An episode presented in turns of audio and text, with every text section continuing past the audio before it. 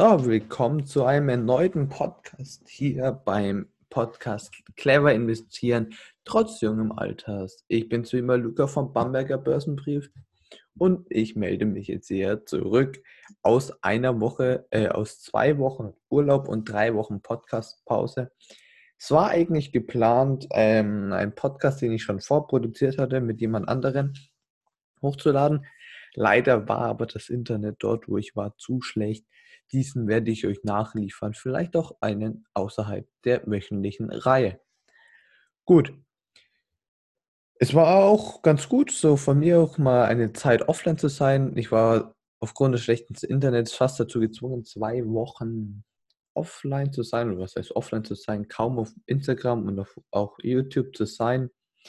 Jetzt will ich aber wieder mit Social Media und vor allem mit dem Podcast hier, da der in den letzten Wochen relativ kurz gekommen ist, mit dem Podcast hier regelmäßig wieder durchstarten, neue Podcasts hochladen etc., aber auch mit YouTube und mit Instagram. Jedoch muss ich aber einige Änderungen, einige Umstrukturierungen ankündigen. YouTube und der Podcast bleibt allerdings gleich, also wird sich nichts ändern. Es wird jede Woche mindestens ein Video auf YouTube kommen, auf dem Bamberger Börsenbrief, meinem YouTube-Kanal oder hier auf Clever Investieren trotz jungem Alters auf dem Podcast. Allerdings wird sich auf Instagram einiges ändern und für die Leute, die mir auf Instagram folgen, die werden wissen, dass ich montags, Mittwoch und freitags immer die zehn wichtigsten Minuten des Tages hochgeladen habe. Und es hat mir sehr viel Spaß gemacht, muss ich sagen. Nur es steckt wirklich viel Zeit dahinter. Jetzt während der Corona-Phase und auch in den Sommerferien ging das ohne Probleme für mich. Aber da ich jetzt in mein letztes Schuljahr komme und Abi schreibe, ist das einfach zu stressig, sich jeden Abend da diese eine Stunde hinzusetzen, den Stoff rauszurecherchieren. Das würde ich zwar auch so machen, weil ich mich trotzdem interessiere, was am Tag passiert ist, genau aufzuschreiben, was ich drehe, äh, über was ich drehe, über was ich rede nimmt einfach enorm viel Zeit in Anspruch und das kann ich einfach nicht mehr bewerkstelligen. Es gibt, wird wahrscheinlich bei mir auf, äh, bei mir auf Instagram auf jede Woche, äh, auf jeden Fall jede Woche einmal so ein Thema geben, über was ich zwei, drei, vier Minuten rede als Video. Das wird weiterkommen, aber die zehn wichtigsten Minuten des Tages sind erstmal ohne Beschränkung ausgesetzt oder ohne festen Zeitpunkt ausgesetzt. Wie gesagt, Schule geht da dann für mich einfach vor. Ich werde versuchen, die, ähm, die Sachen, die ich allerdings dann mache, werde ich versuchen, sehr qualitativ hochwertig zu machen. Lieber mal ein Post weniger, aber dafür dann am nächsten Tag einen sehr viel qualitativ hochwertigeren Post. Es werden wieder ein paar Interviews folgen. Ich habe ja schon den ersten Teil hochgeladen von dem Interview mit Dietmar Deffner. Das ist sehr interessant. Der zweite Teil wird diese Woche auch folgen. Genau. Und das Wetter bei mir im Urlaub war relativ heiß. Es war aber auch sehr abwechslungsreich. Und ich weiß, es ist eine schlechte Überleitung, aber so sehen im Moment auch die Börsen aus. Wir sehen ganz komische Bewegungen an den Börsen. Ich muss mir schnell nochmal die Kurse öffnen, dann kann ich es genauer sagen. Genau. Und zwar sind wir zum Aufnahme des Zeitpunkts hier bei 11.266 Punkten beim Nasdaq, beim DAX bei fast 13.000 Punkten. Beim Dow Jones sind wir bei 27.688 Punkten. Und ich hatte letzte Woche auf Instagram gepostet, hier die ganzen Kurse sind alle fast auf Rekordniveau, wird das so weitergehen? Und die deutliche Antwort ist erstmal für die nächsten vielleicht ein, zwei Wochen nein.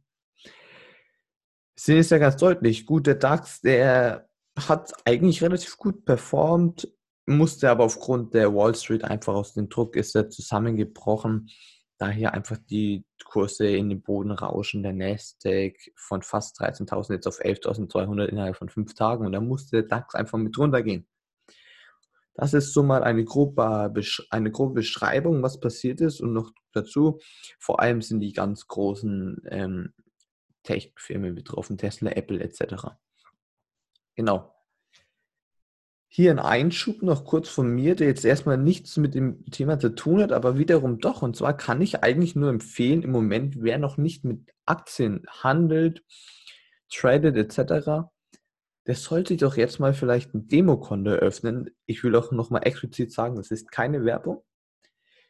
Es gibt zahlreiche Demokontos als Apps im Internet und das ist wirklich enorm spannend, wenn man jetzt so an die Börse rankommt, was im Moment passiert. Es gibt enorm viel zu lernen am aktuellen Markt.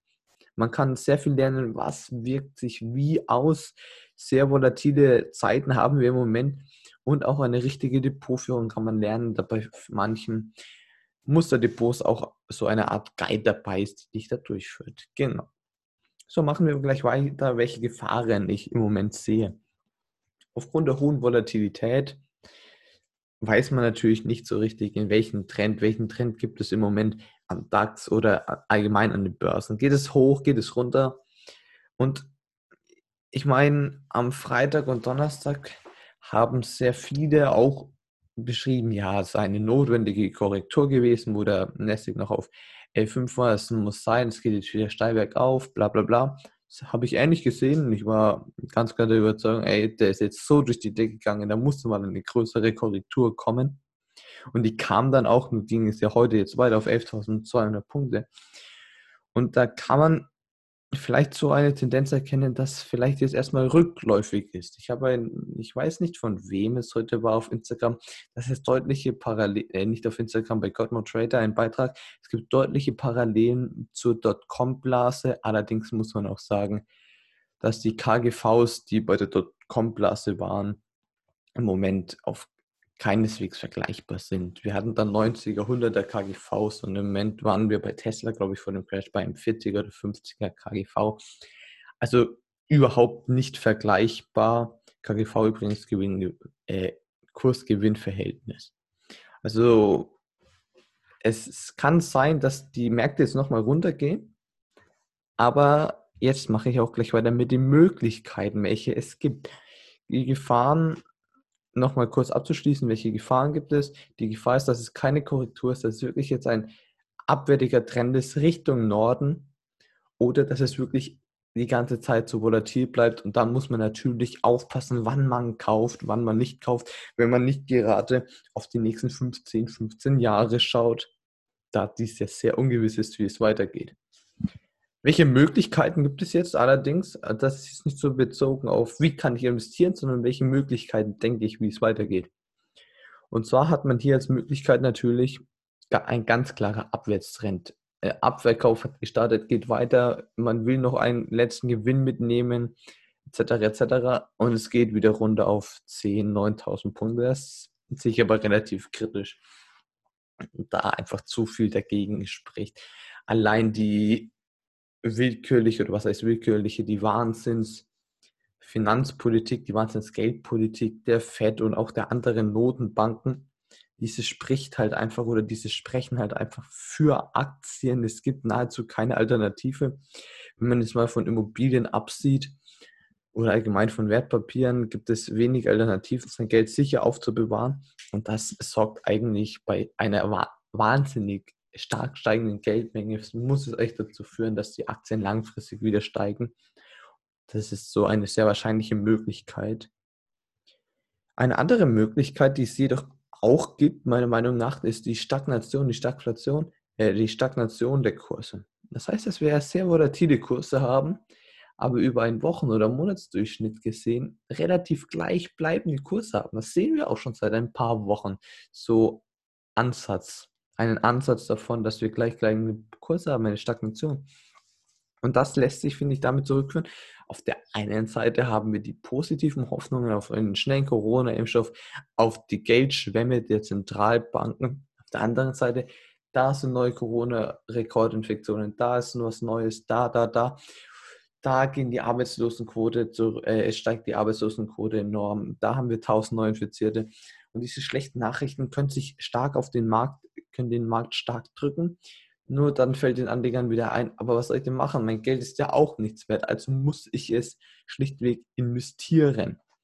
Was denke ich? Ich denke, wir könnten so eine Mischform sehen. Immer wieder eine Phase der Stagnation, dann geht es mal wieder rasant hoch und in der nächsten Woche geht es wieder rasant runter. Das ist natürlich jetzt eine unfachmännische Prognose und darauf solltet ihr auf keinen Fall hören.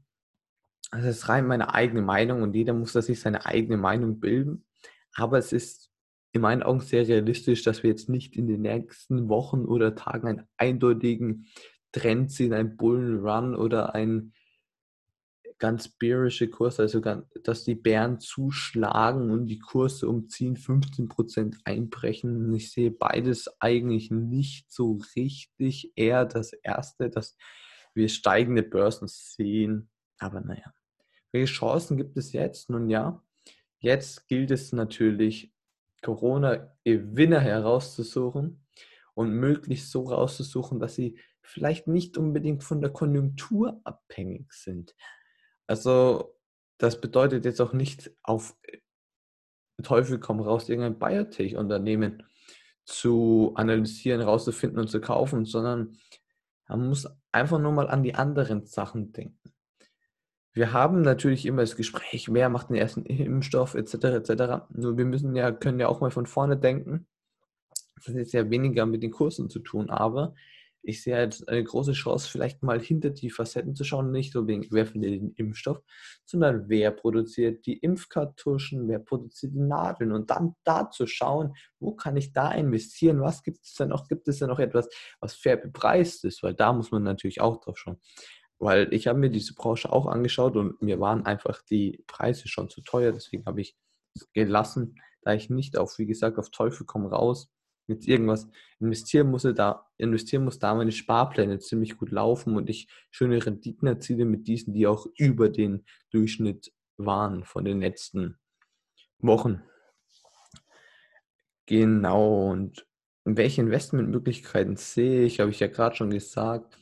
Vielleicht auf ein bisschen kleinere Tech-Firmen schauen, vielleicht auf Impfkartuschenhersteller, auf Impfnadelhersteller schauen, vielleicht auch mal auf konjunkturabhängige Unternehmen schauen, allerdings nicht auf wegen Konsum oder sowas, sondern welche Unternehmen beauftragt der Staat bei Neubauten, bei Autobahnneubauten etc. etc. Da sehe ich einige Chancen, aber da muss man sich, wie gesagt, selber informieren, selber recherchieren, welche Möglichkeiten man dort sieht. Es fällt einem am Anfang an die, an euch geht ja auch dieser Podcast, an Börsenanfänger und an junge Leute, clever investieren, trotz jungem Alters, ist ja der Name. Es fällt jetzt vielleicht schwierig, aber dann heißt es einfach viel Zeitung lesen, viel Fachmagazine lesen und auch ein paar Bücher lesen, wo man lernt, gut zu recherchieren, gute Unternehmen rauszusuchen. Genau. Und zur Not einfach den Sparplan weiterlaufen lassen auf ein ETF, auf ein All MSCI World etc. etc.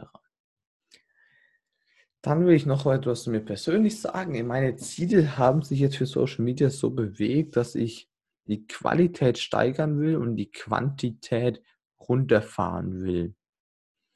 Das heißt, ich will auf Instagram drei bis vier Posts die Woche hochladen, eher drei, dafür sehr qualitativ hochwertig, wahrscheinlich immer so zwei feste Posts mit Bildern, die man sich durchlesen kann und ein Videopost die Woche und dann noch meine Interviews.